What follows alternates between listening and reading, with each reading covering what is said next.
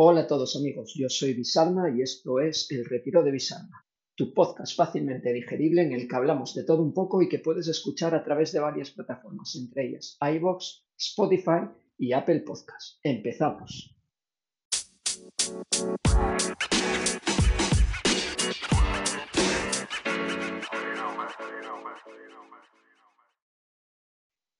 Los que me conocéis sabéis que hace aproximadamente un año o algo más he empezado o empecé un experimento eh, en base a, mi iPad Pro que era si yo podía subsistir eh, sin ordenador, de sobremesa, portátil, lo que fuera, un ordenador al uso, haciendo todas las tareas que yo realizaba normalmente desde el iPad, sin tocar un ordenador no voy a decir para nada, porque siempre hay alguna excepción que, eh, que tengo por ahí, pero vamos, eh, a día de hoy, después de un año, puedo decir que prácticamente lo he conseguido. Lo he conseguido en el sentido de que eh, el ordenador prácticamente no lo enciendo para nada. Para nada. Se enciende en casa porque hay que hacer otras tareas con el que no vienen a cuento aquí, ¿vale? De otras características, pero para mi uso diario, el uso que le doy, que le doy yo, eh, lo puedo hacer absolutamente todo desde el iPad Pro, menos una cosa. Una cosa que es, eh, que es un tanto extraña, que es cuando grabamos el otro podcast, no solo retro, eh, lo hacemos desde, desde Skype y pasa algo raro. No sé por qué los archivos pequeños sí que me los descarga desde el iPad, es de poca duración el, vídeo, me los descarga y, ahí los puedo transformar a audio, etcétera. Pero si es de mucha duración, no, solo lo consigo desde el ordenador. Es una cosa rara, supongo que será un fallo de la aplicación de, de, de iOS, de, Skype para iOS, pero es la única cosa a día de hoy por la que necesito pasar por el ordenador sí o sí. Eh, y todo lo demás, pues nada, lo, lo, ejecuto perfectamente desde, desde mi iPad. ¿Esto a cuento de qué viene? Pues viene a cuento de que Apple hace, hace unos días, en, una, en una presentación, una keynote que llaman ellos, pues ha presentado, entre otras muchas novedades, como los nuevos iMac, eh, famosos iPads, estos chapas que parecen de, los que las chapas de los ACE que llevamos en los 80, ¿no? Que sirven para localizar objetos, etcétera, pues ha presentado los nuevos iPad Pro y ha sido un auténtico bombazo, ha sido espectacular, ha sido una cosa que yo venía eh, esperando con mucha ansia, en el sentido de que, bueno, Concretamente, antes de la keynote yo eh, tuiteaba, que podéis seguir, arroba pisarma, por cierto, eh, que yo lo que esperaba era que presentaran nuevos iPad Pro que fueran más pro que nunca. En el sentido de que eh, ahora mismo la línea entre los iPad normales y los iPad Pro era un tanto difusa con las últimas actualizaciones que había o que llegaron de los de los normales, ¿no? el iPad Air y demás, en el que el rendimiento y demás comparado con el Pro sí que sale ganando el Pro de 2020, pero está la línea un poco difusa. Ya en el iPad normal también puedes meter el Apple Pencil, cosa que yo no uso, ¿vale? Pero sabéis que es el, el lápiz este óptico en el que puedes escribir, dibujar, etcétera y demás. Entonces ya quedaba que era algo exclusivo del iPad Pro, pero que ahora también se puede usar en los iPads normales, ¿no? Entonces la, línea ahí quedaba como dices tú, mm, vale, sí, eh, tengo un iPad y tengo un iPad Pro, mm, pero mm, ¿para qué? Eh, porque tengo un poquitín más de, de, potencia, no había ahí un poco de... Estaba muy difuso todo, ¿vale? las dos versiones de, de, iPad, las diferencias entre las dos versiones de iPad.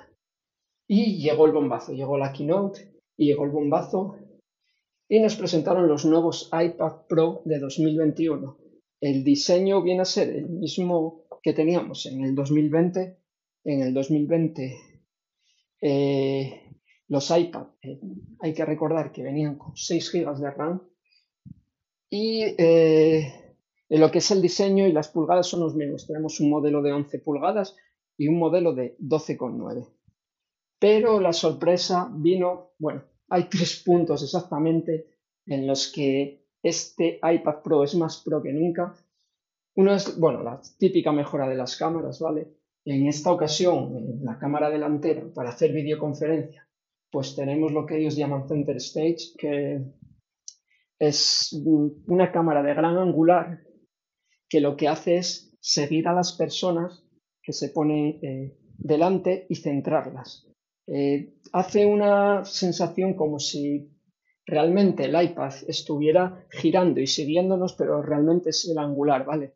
Cuando entra una persona en escena, pues lo que hace es, parece que la está siguiendo y la centra en la imagen para hacer las videoconferencias, pues, mucho mejores y mucho más pros también.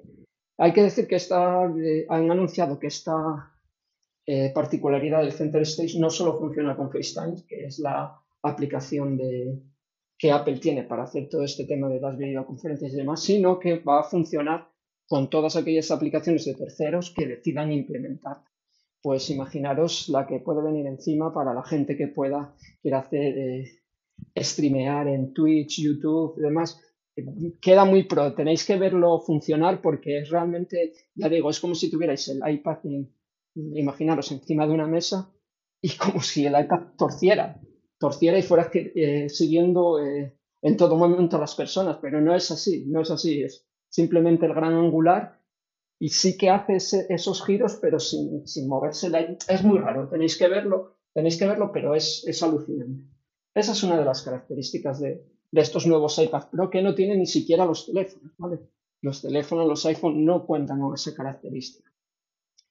La otra característica que realmente es eh, diferencia al iPad Pro de 11 pulgadas del de 12,9 es que el de 12,9 viene equipado con una pantalla de mini LEDs eh, con XDR.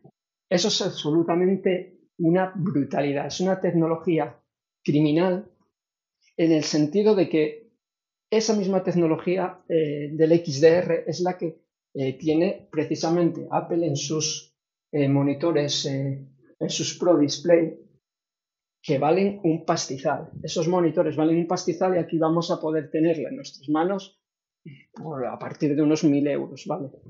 Una cosa así. Y, claro, conseguir una pantalla con esa calidad eh, por esa pasta, eh, ya os adelanto yo que es prácticamente imposible, que es, eh, es como buscar un, un, unicornio. Y aquí Apple pues, nos la va a presentar. Lógicamente, la tecnología de los mini LED lo que hace es también tener un mucho menor consumo y más eficiencia, negros puros, etc.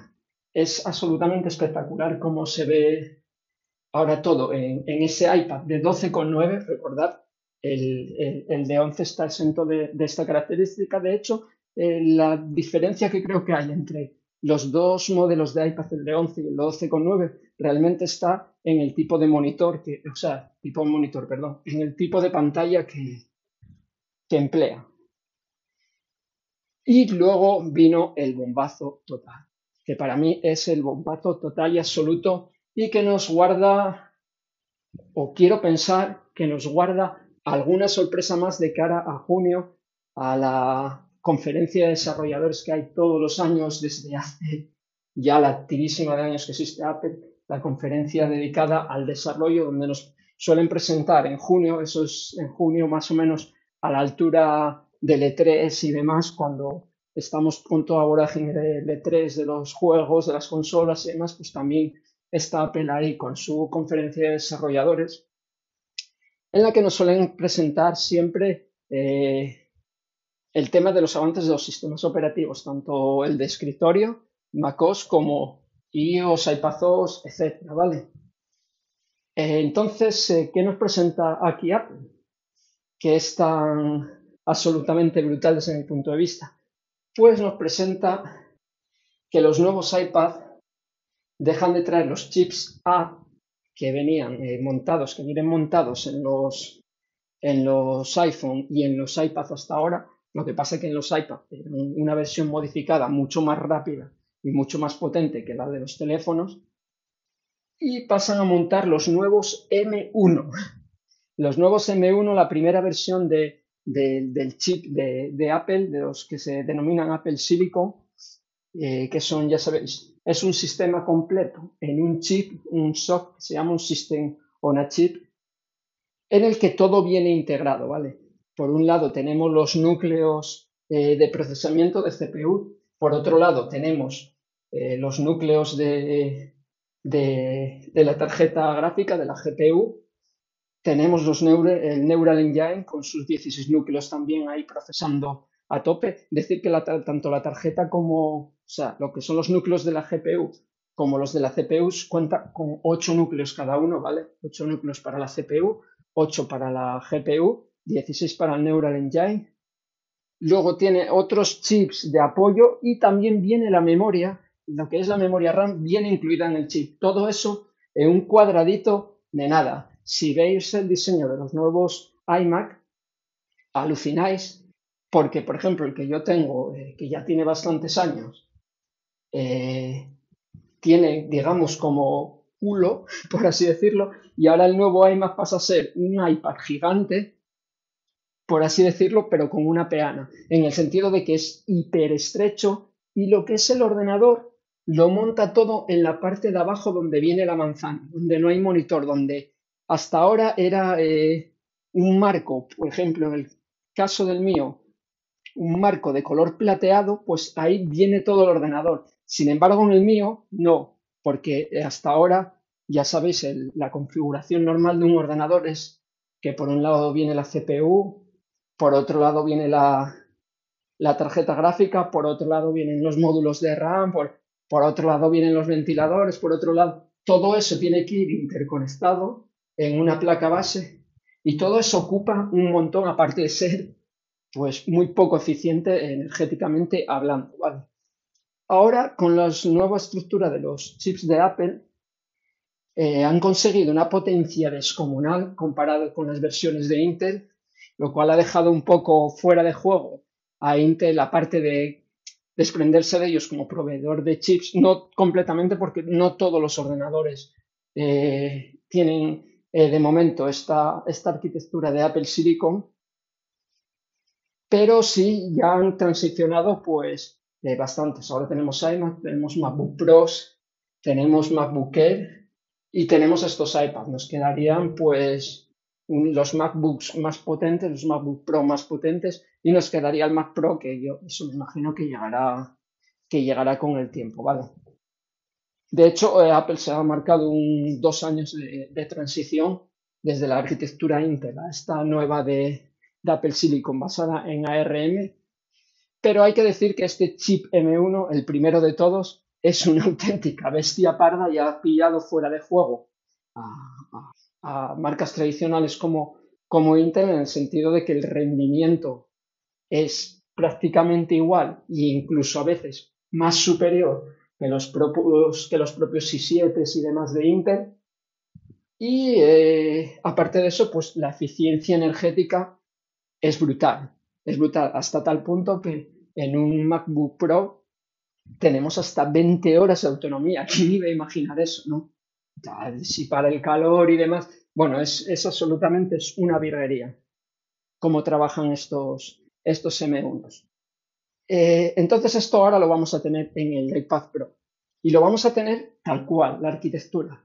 Eh, eh, se, presentan con que esto es otra de las novedades que me dejó alucinado. Pasamos de los 6 GB que teníamos hasta ahora en el iPad Pro del 2020, un total de 6 GB de RAM, pasamos a tener un mínimo de 8 y con posibilidad de 16. Estas dos configuraciones vienen predeterminadas por el modelo de, almacenamiento que compremos. Es decir, puedes, eh, los modelos más inferiores tienen el M1 tal cual con todos sus núcleos y demás, con 8 GB con la configuración de 8 GB de RAM y si compramos los modelos superiores de 1 terabyte o 2 terabytes de almacenamiento, pues te vienen con 16 GB de serie. Esto es una auténtica bestia parda que estamos hablando de 6 gigas a 16. De repente, de una generación a otra, de 6 gigas de RAM a 16 gigas de RAM.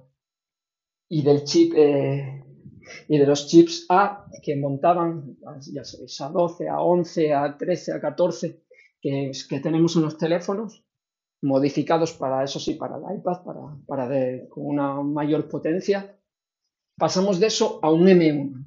Es decir, ahora mismo el iPad Pro se sitúa exactamente en el mismo segmento que el MacBook Air, que el Mac Mini, que el iMac.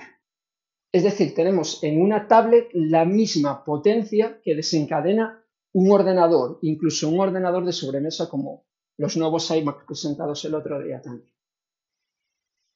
Esto es alucinante, ¿vale? Esto es en un peso mínimo tener una pantalla tan brutal y además con una potencia tan tremenda, esto es algo que está andado un paso como de cinco años por encima de la competencia. Tú coges la tablet más potente que pueda haber en el mercado, alguna Galaxy de esta o, o lo que sea, y tú lo comparas y eso es que, es, que es, es brutal. El, salto cuántico es absolutamente brutal. Dicho de otra manera, ahora el Pro sí es Pro. Ahora el Pro es un ordenador. Pero claro, ahora viene la pregunta del millón. Eh, ¿Y para qué queremos toda esa potencia? Para tener las mismas aplicaciones que tenemos actualmente en iPad 2. Porque si es para eso, eh, de nada sirve tener un M1. Eh, no sé si me explico. Yo con mi iPad de hace cuatro años, que va a cumplir ahora en junio, pues puedo hacer cualquier cosa, editar vídeo en 4K, lo que me dé la gana, exporta a una velocidad mayor que la de, que la de mi iMac con 32 GB de RAM que tengo de sobremesa. Eh, rinde mucho mejor mi iPad Pro de hace cuatro años que el propio iMac con procesador Intel. Entonces, eh, yo me inclino como muchos otros, a pensar que la próxima Worldwide Development Conference, la conferencia de desarrolladores eh, de junio, Apple tiene un as bajo la manga para, para estos iPad Pro nuevos.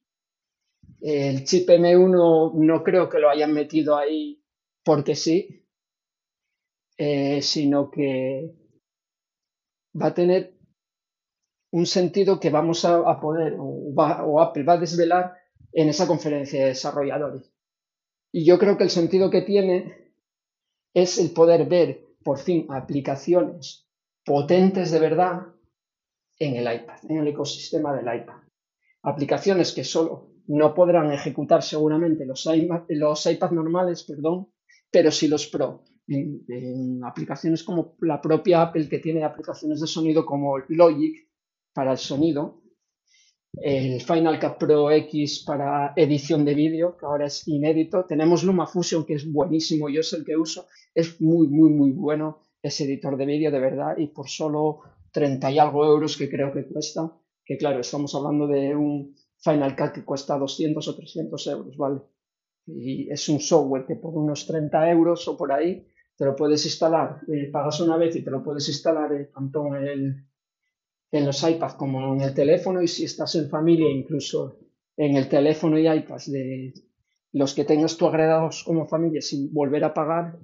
Y es un software muy, muy, muy, muy bueno, muy, muy, muy potente que se pueden hacer virguerías con él. De hecho, que prácticamente no se echan falta eh, ninguna opción del Final Cut. Hay alguna por ahí, seguramente los más profesionales que se dediquen a esto del vídeo seriamente, que se ganen la vida con ello, sí que a lo mejor pueden echar en falta algunas características que tiene Final Cut, pero para un usuario normal y corriente como puedo ser yo, lo que yo manejo, pues prácticamente no he hecho nada en falta. Hay alguna cosilla por ahí, pero prácticamente nada. Se puede hacer absolutamente todo como lo haces en Final Cut, además de la misma forma intuitiva, se edita muy rápido, yo edito incluso más rápido con el dedo que con el ratón y es, una auténtica maravilla eh, currar con él. Pero lo que decía, esto yo creo que va a esconder alguna sorpresa de Apple y que en los próximos, en el próximo mes de junio, nos va a decir claramente que esa potencia no puede quedar desaprovechada, esos 16 gigas de RAM, ese chip M1, que es una auténtica bestia parda, no puede quedar para el software que tenemos ahora. Yo creo que sí que van a anunciar que, hombre, el sueño húmedo que tenemos muchos sería que eh, los iPad Pro abandonaran eh, iPadOS, que básicamente es iOS, lo mismo que el teléfono, no sé por qué lo llaman iPadOS, bueno, tiene alguna característica más, como conectarle el teclado, el ratón, etcétera. Pero sí que a mí me gustaría ver pues exactamente el, mismo sistema operativo que tienen los ordenadores de sobremesa. En este caso, en la versión que estamos ahora es macOS Big Sur y eso sí que estaría bien que lo adaptaran a lo táctil y permitieran pues que el iPad Pro fuera un ordenador de verdad, en el que tú no solo puedes instalar aplicaciones de eh, aplicaciones de digamos las oficiales que están en la tienda de Apple, sino que puedes instalar cualquier cosa que exista para ese sistema operativo, tan simple como descargarlo e instalarlo, como hacemos en cualquier otro ordenador, ¿vale? Eso ahora mismo en un iPad, en un iPhone, es imposible, salvo que tú lo tengas con Jailbreak oficialmente tú es imposible, tienes que pasar por la tienda y descargar eso que nos permite. Claro, nos permite tener todo más controlado, que no haya virus, etcétera, etcétera. Pero por otra parte, pues te pierdes muchas cosas. Es decir, por ejemplo, no puedes instalar un emulador, no puedes, no hay un virtualizador de máquinas, eh, de máquinas como puede ser Parallels, VMware, eh, VirtualBox, bueno, el que queráis. No existen programas virtualizadores, ¿vale? Etcétera, etcétera. Yo creo que lo del MacOS Visur no va a ser, aunque a mí es lo que me gustaría que lo adaptaran a, un sistema táctil y que, y que funcionara todo como un ordenador, pero, a través del, dedo, ¿no? de las pulsaciones táctiles de la pantalla. Pero sí que posiblemente veamos aplicaciones que tenemos en ahora mismo Mac ejecutarse en un iPad Pro lógicamente tienen que pasar un proceso de adaptación para hacer las ¿vale? Aunque, vuelvo a recordar, iPadOS lo que tiene como ventaja es que tú puedes conectarle un teclado y un ratón y te funcionan las mil maravillas con el puntero y todo como si fuera un ordenador, ¿vale? No hay ningún problema. Pero sí que tendrían para los que no usen teclado y ratón o una funda en la que ya viene integrado eso, el teclado y el ratón propiamente dichos, sí que tendrían que, sí que tendrían que adaptarlo al, al toque de la mano. Y yo creo que van a venir por ahí los tiros. Sería una auténtica pasada, por ejemplo, disponer de Parallels para virtualizar cualquier sistema operativo en el iPad. Poder instalarte un Windows, un Linux, incluso el propio MacOS, virtualizarlo y tener ahí un MacOS Visur en el que tú puedas hacer cualquier cosa, ¿no? Pero bueno, es, es complicado pero no imposible. Y yo creo que por ahí pueden venir los tiros de que no creo, no pienso sinceramente que hayan puesto, Apple no deja nada al azar, ¿vale? Apple es como Rockstar eh, haciendo videojuegos. Nada de lo que anuncia Rockstar, nada de lo que pone en sus juegos, nada está puesto ahí al azar, porque sí, porque pintó, no. Apple, eh, Apple actúa también de esa manera, ¿vale?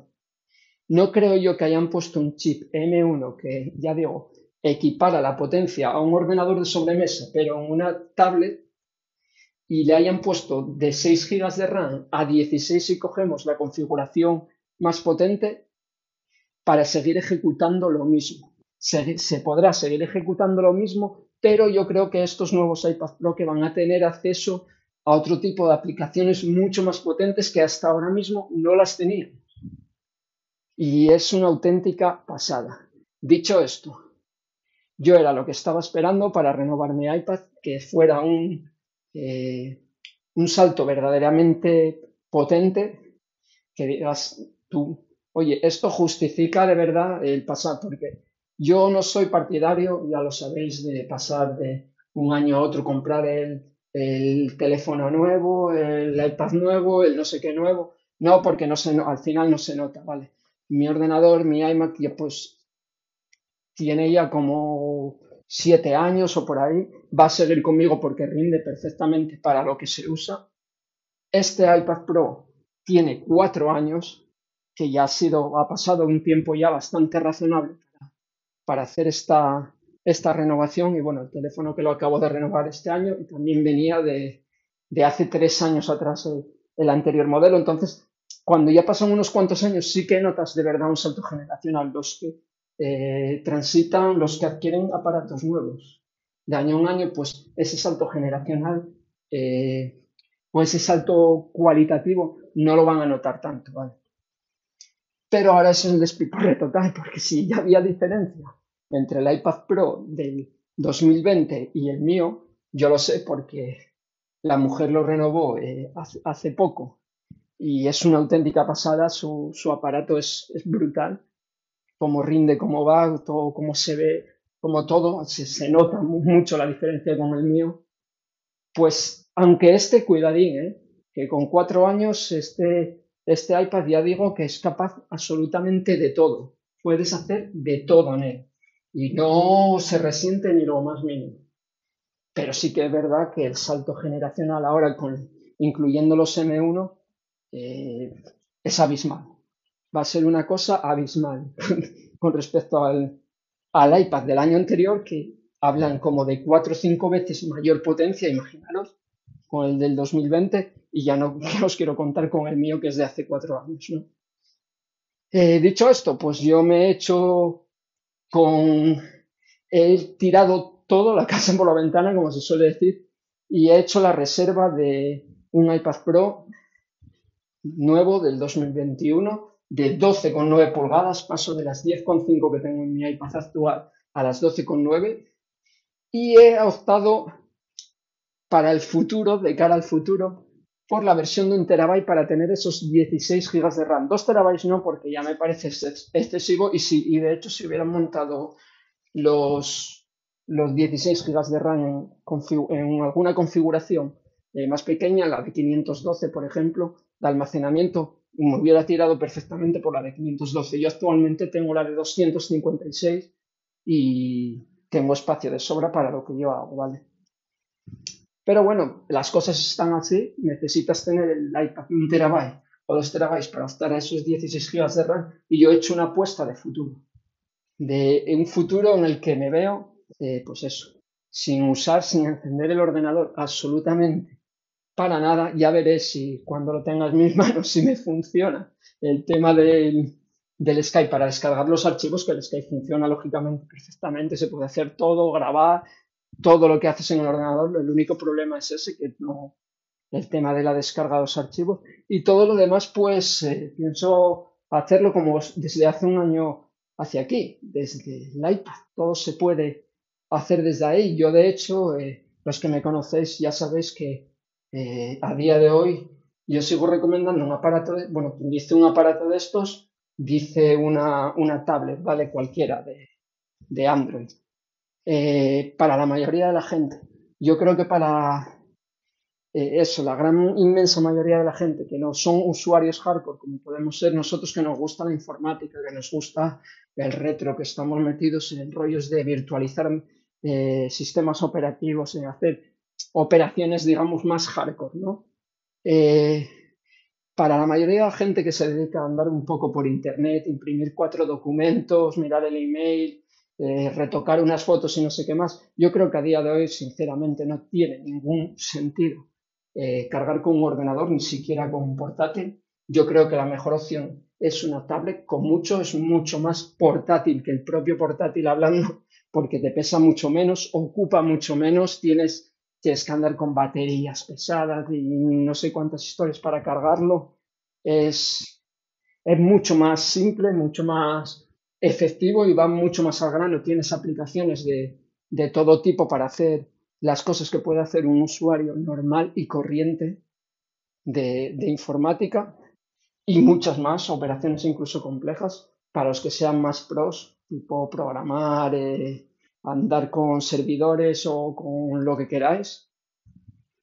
Y yo es lo que recomiendo, sinceramente. ¿Para qué un ordenador eh, eh, caro, potente y pesado si puedes tenerlo todo en una tablet para lo que tú vas a hacer? Y ahora ya gente como yo, pues ya digo que hasta ahora mismo no he hecho absolutamente nada en falta de lo que hacía en el ordenador. Incluso tienes páginas para emulación que te conectas tu mando. Ahora viene todo el tema y puedes jugar a los emuladores. Ya todos los juegos funcionan a las mil maravillas.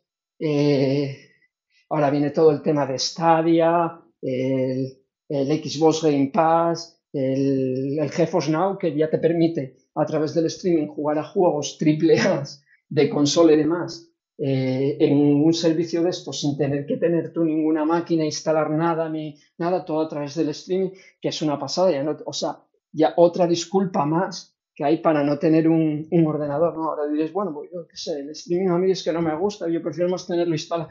Bueno, eh, eso ya cada, cada cual eh, lo suyo, ¿no? Yo, por ejemplo, esto del streaming lo veo muy bien, todo lo que he probado pues de momento ha funcionado eh, perfectamente y creo que es una opción a tener muy en cuenta para todo aquel que quiera jugar eh, a tope de gama sin tener que invertir cambiando tarjetas gráficas cada poco y venga a tirar euros por aquí, por allí, la RAM, el no sé qué, cambiando equipos, las placas base. Si no te quieres meter en eso, andar con consolas de nueva generación, no sé qué más, el streaming para mí es una solución espectacular que ya digo, que siempre que tengas, lógicamente, una conexión buena, eh, pues te va a permitir jugar en unas condiciones óptimas a prácticamente cualquier juego, ¿vale? Y con todos los settings a tope. Entonces, bueno, tenemos todo eso. Todas esas cosas se pueden disfrutar ya en, un iPad o, en Android, ¿vale? Una tablet. Yo mi apuesta ha sido esa, lo he reservado. ¿Cuándo me va a venir? Pues en principio decían en la conferencia, eh, dijeron que los entregarían, se empezaron a, abrir las reservas el 30 de abril y que los empezarían a entregar eh, a partir de mediados de mayo. Eh, no lo sé, puede, puede que sí, puede que no. A mí la fecha estimada me la dan entre el 1 y el 16 de junio. así que me da mí que ahora en mayo que, que va a ser que no. Que se pudiera adelantar, no lo sé, la industria, ya no solo de la informática, sino de, a todos los niveles, está viviendo una escasez de componentes por todo el tema de la pandemia y demás, que está lastrando mucho. Bueno, ya sabéis el caso de las consolas que están, no hay manera de hacerse con una consola de nueva generación y dicen que incluso puede llegar la escasez hasta finales de año, ¿no? Y, y están así las cosas. Ellos dijeron a partir de mediados de mayo a mí la fecha que me vino en el correo marca del 1 al 16. De todas maneras, con lo que sea, yo estaré aquí para contaros a ver qué tal. En junio estaré, ojo, a Víctor con esa conferencia de desarrolladores porque, vuelvo a repetir, no creo que Apple haya eh, montado esta parafernalia eh, en los iPad eh, para seguir disfrutando de las mismas aplicaciones que teníamos. No, creo que lo haya puesto ahí porque sí tanta potencia para, para nada. Creo que vamos a ver llegar aplicaciones profesionales de verdad, potentes, incluso, no lo sé, tipo, pues eso, AutoCAD y rollos así. O sea, lo mismo que tenemos en el ordenador, pues no lo, tener, teniéndolo en el, en el iPad, pero no recortado, sino la misma aplicación que tenemos en el ordenador, ¿no? Y ya lo suyo sería si nos dejaran virtualizar los sistemas operativos con todo eh, las posibilidades, el abanico de posibilidades que eso, que eso conlleva y, y, que despliega.